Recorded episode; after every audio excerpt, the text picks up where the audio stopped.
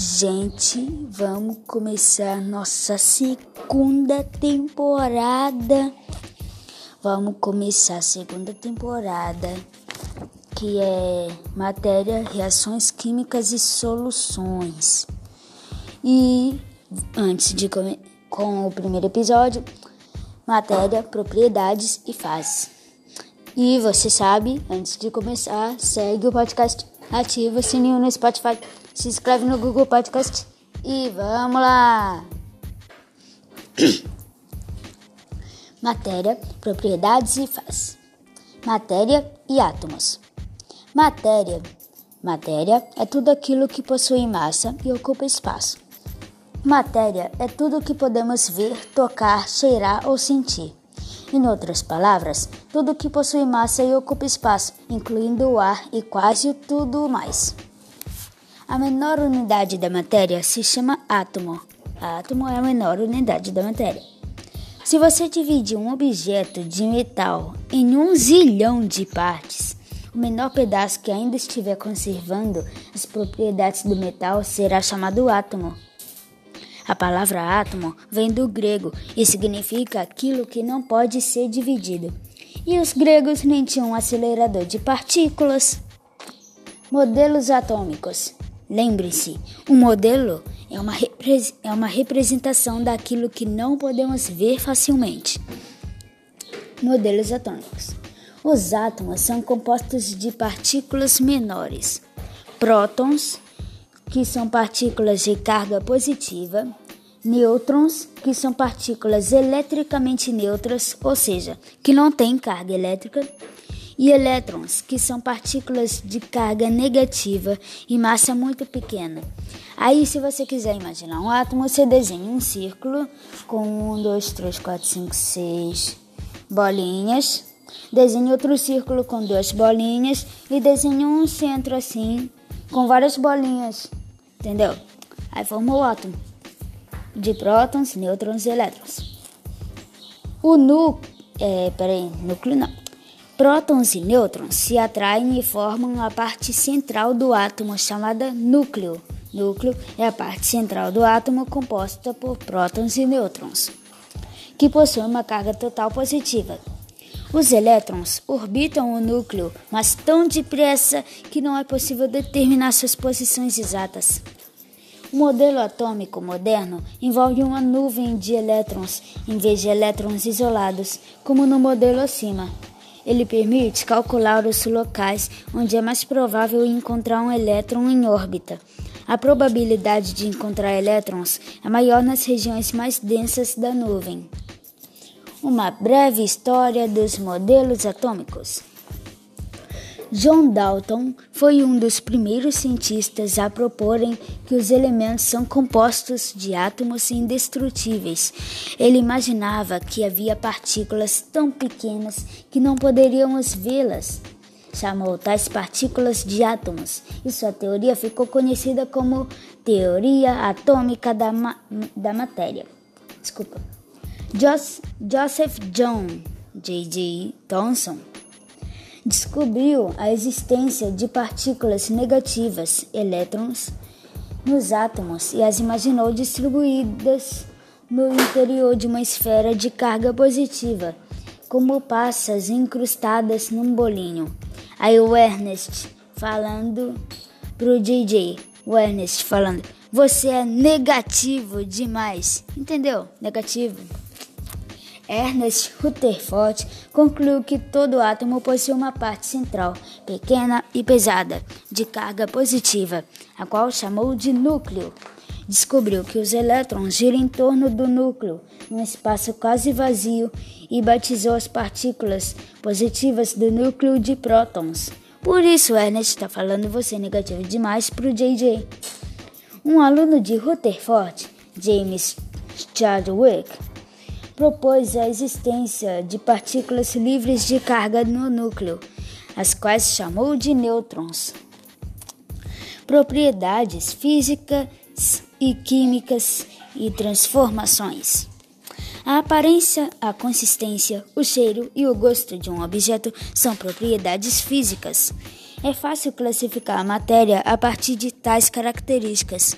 Algumas propriedades físicas mais comuns usadas para diferenciar matéria são cor, tamanho, densidade, maleabilidade, que é a facilidade com que algo pode ser prensado, moldado ou comprimido, magnetismo, se algo é magnético ou não, ponto de ebulição ou ponto de fusão, se é a temperatura na qual algo evapora ou derrete, e solubilidade, que é a facilidade com que algo se dissolve em outra substância. Tipo, o açúcar tem solubilidade, ele se dissolve na água, vocês já viram? Então, transformação física é qualquer mudança das propriedades físicas da matéria, como tamanho, formato ou estado, sólido, líquido ou gasoso ou vapor. O produto final de qualquer transformação física é composto da mesma matéria que antes. Por exemplo, você pode transformar gelo, neve e vapor em água. Basta aquecer ou resfriar a substância. Gelo, vapor e água são a mesma matéria, em estados diferentes.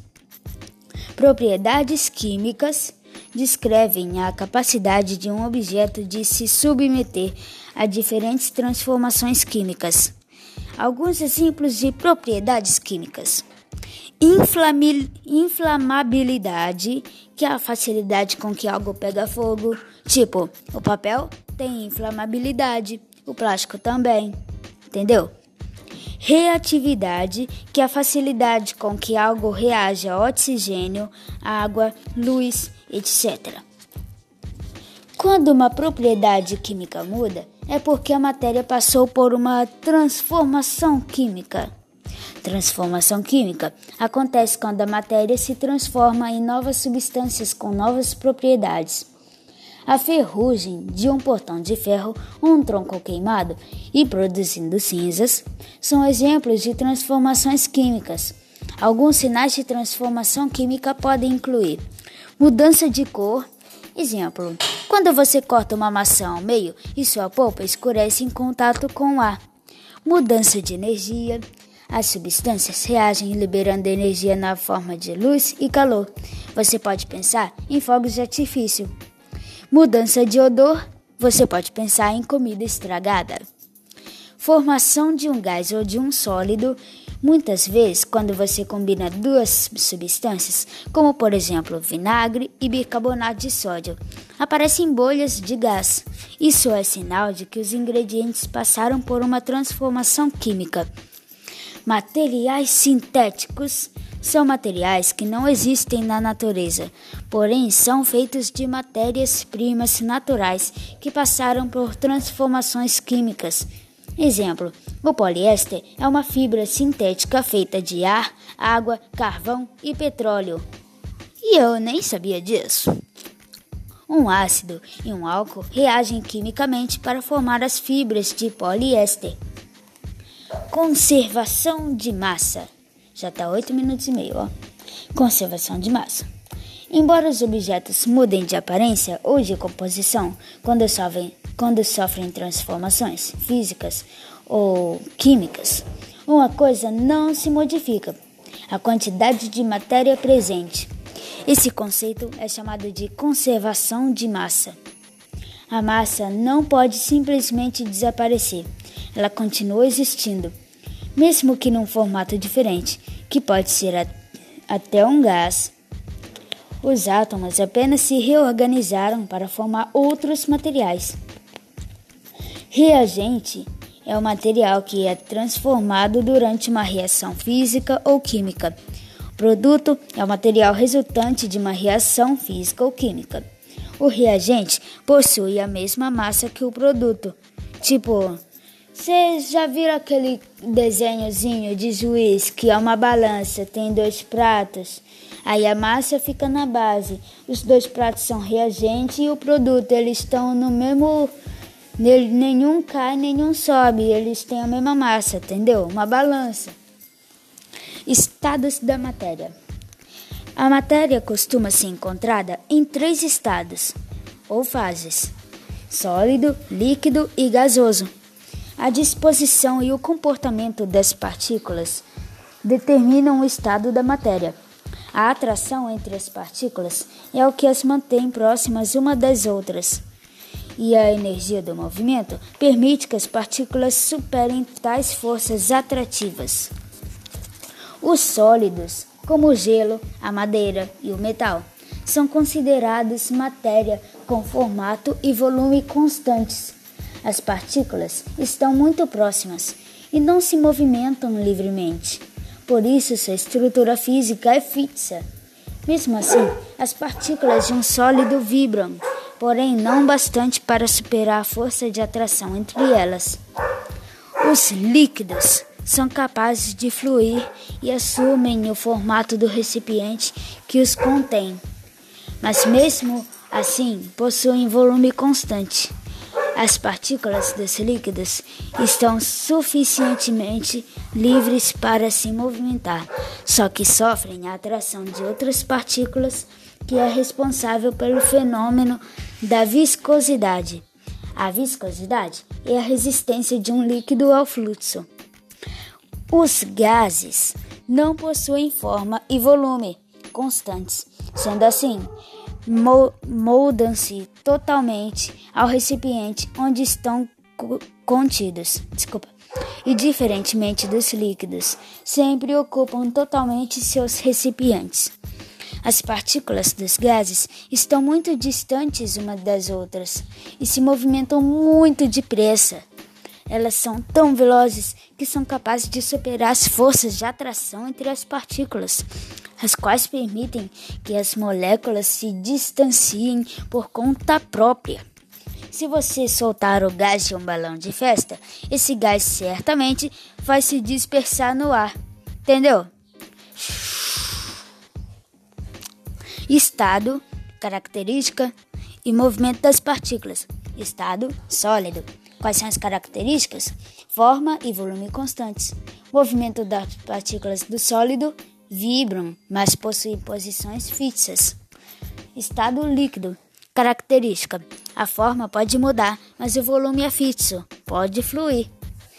Movimento das partículas: movimentam-se livremente, não possuem posições fixas. O estado gasoso. Características: a forma e o volume dependem do recipiente, pode fluir. Movimento das partículas: movimentam-se em alta velocidade, estão muito distantes entre si. Mudanças de fase. Um estado não é permanente. Mudanças de temperatura e pressão modificam a matéria num processo chamado mudança de fase. Aí do lado tem um desenho, aí aqui tem um desenho de um boneco de neve derretendo, um desenho de sol e o boneco de neve está falando: "Oh, oh, Fusão é o processo no qual a matéria muda de estado sólido para o estado líquido. O ponto de fusão é a temperatura na qual um sólido vira líquido. Entendeu? O aquecimento exerce tal transformação porque aumenta o movimento das partículas. Conforme as partículas vão recebendo cada vez mais calor, vão se movimentando cada vez mais depressa, até passarem a se movimentar livremente ao nível do mar. Acima de 100 graus Celsius, a água é um vapor. Entre 0 graus Celsius e 100 graus Celsius, a água é um líquido. E abaixo de 0 graus Celsius, a água é um sólido. Solidificação é o processo no qual a matéria muda do estado líquido para o sólido. O ponto de solidificação é a temperatura na qual um líquido se transforma em sólido. O resfriamento transforma os líquidos em sólidos porque diminui o movimento das partículas. Elas vão se movimentando cada vez mais devagar até que não são mais capazes de circular livremente. Vaporização é o processo no qual a matéria passa do estado líquido para o gasoso. Quando a vaporização ocorre devagar, a temperatura ambiente é chamada evaporação. Quando é produzida por um aumento da temperatura, é chamada ebulição.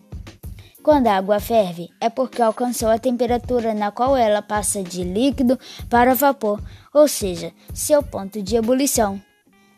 O aquecimento faz as partículas do líquido se movimentarem mais depressa. Quando elas chegam a uma velocidade suficiente para superar as forças de atração entre si, o líquido vira vapor. Condensação é o processo no qual a matéria passa do estado gasoso para o líquido. Quando você enche o copo com uma bebida gelada, gotículas de água se formam na superfície do copo. Quando o vapor d'água do ar esfria e perde energia, as partículas passam a se movimentar mais devagar. Com isso, as forças de atração fazem as partículas se aglutinarem formando um líquido. Algumas substâncias passam diretamente do estado sólido para o gasoso. Esse processo é chamado sublimação. O gelo seco, por exemplo, sublima quando o CO2 é gás carbônico, para quem não sabe. Um C maiúsculo, O maiúsculo e o 2 pequenininho embaixo e não em cima. No estado, quando o CO2 no estado sólido se transforma diretamente em CO2 no estado gasoso. O processo oposto, no qual uma substância passa diretamente do estado gasoso para o sólido, é também chamado sublimação. A geada é um exemplo. Tipo, do sólido para o vapor. Sublimação. Do vapor para o sólido, sublimação também. Vapor para líquido, condensação. Líquido para vapor, vaporização. Sólido para líquido, fusão. Líquido para sólido, solidificação. Entendeu? E agora vamos verificar seus conhecimentos. 1. Um, qual é a partícula do átomo dotada de carga positiva? 2. Descreva o modelo de Thomson para o átomo. 3. Se você transforma ovos, farinha e leite em panquecas, que tipo de transformação os ingredientes sofrem? Se você prepara uma vitamina de banana, morango e iogurte, que tipo de transformação os ingredientes sofrem?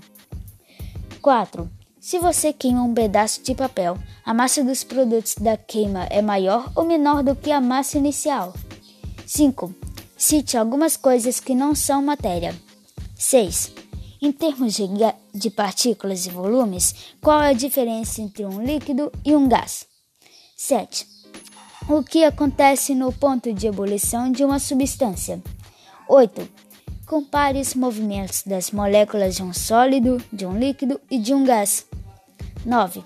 O que é viscosidade? Qual destes líquidos possui maior viscosidade? Água ou ketchup? 10. Defina vaporização e condensação e dê um exemplo de cada. Agora, vamos conferir se suas respostas estão certas. 1. Qual é a partícula do átomo dotada de carga positiva? O próton. 2. Descreva o modelo de Thomson para o átomo. Thomson acreditava que os elétrons eram distribuídos uniformemente no interior de uma esfera de carga positiva, como passas num bolinho. 3. Se você transforma ovos, farinha e leite em panquecas, que tipo de transformação os ingredientes sofrem? Se você prepara uma vitamina de banana, morango e iogurte, que tipo de transformação os ingredientes sofrem? Primeira pergunta.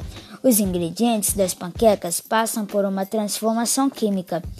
Eles se transformam em algo diferente, com outras propriedades.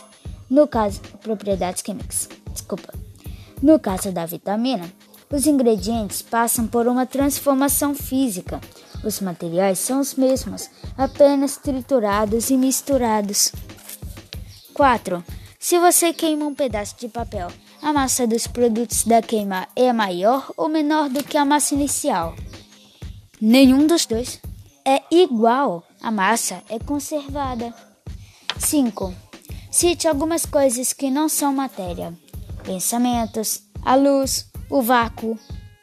6. Em termos de partículas e volume, qual é a diferença entre um líquido e um gás? Embora ambos sejam capazes de fluir, as partículas de um líquido não se separam por completo.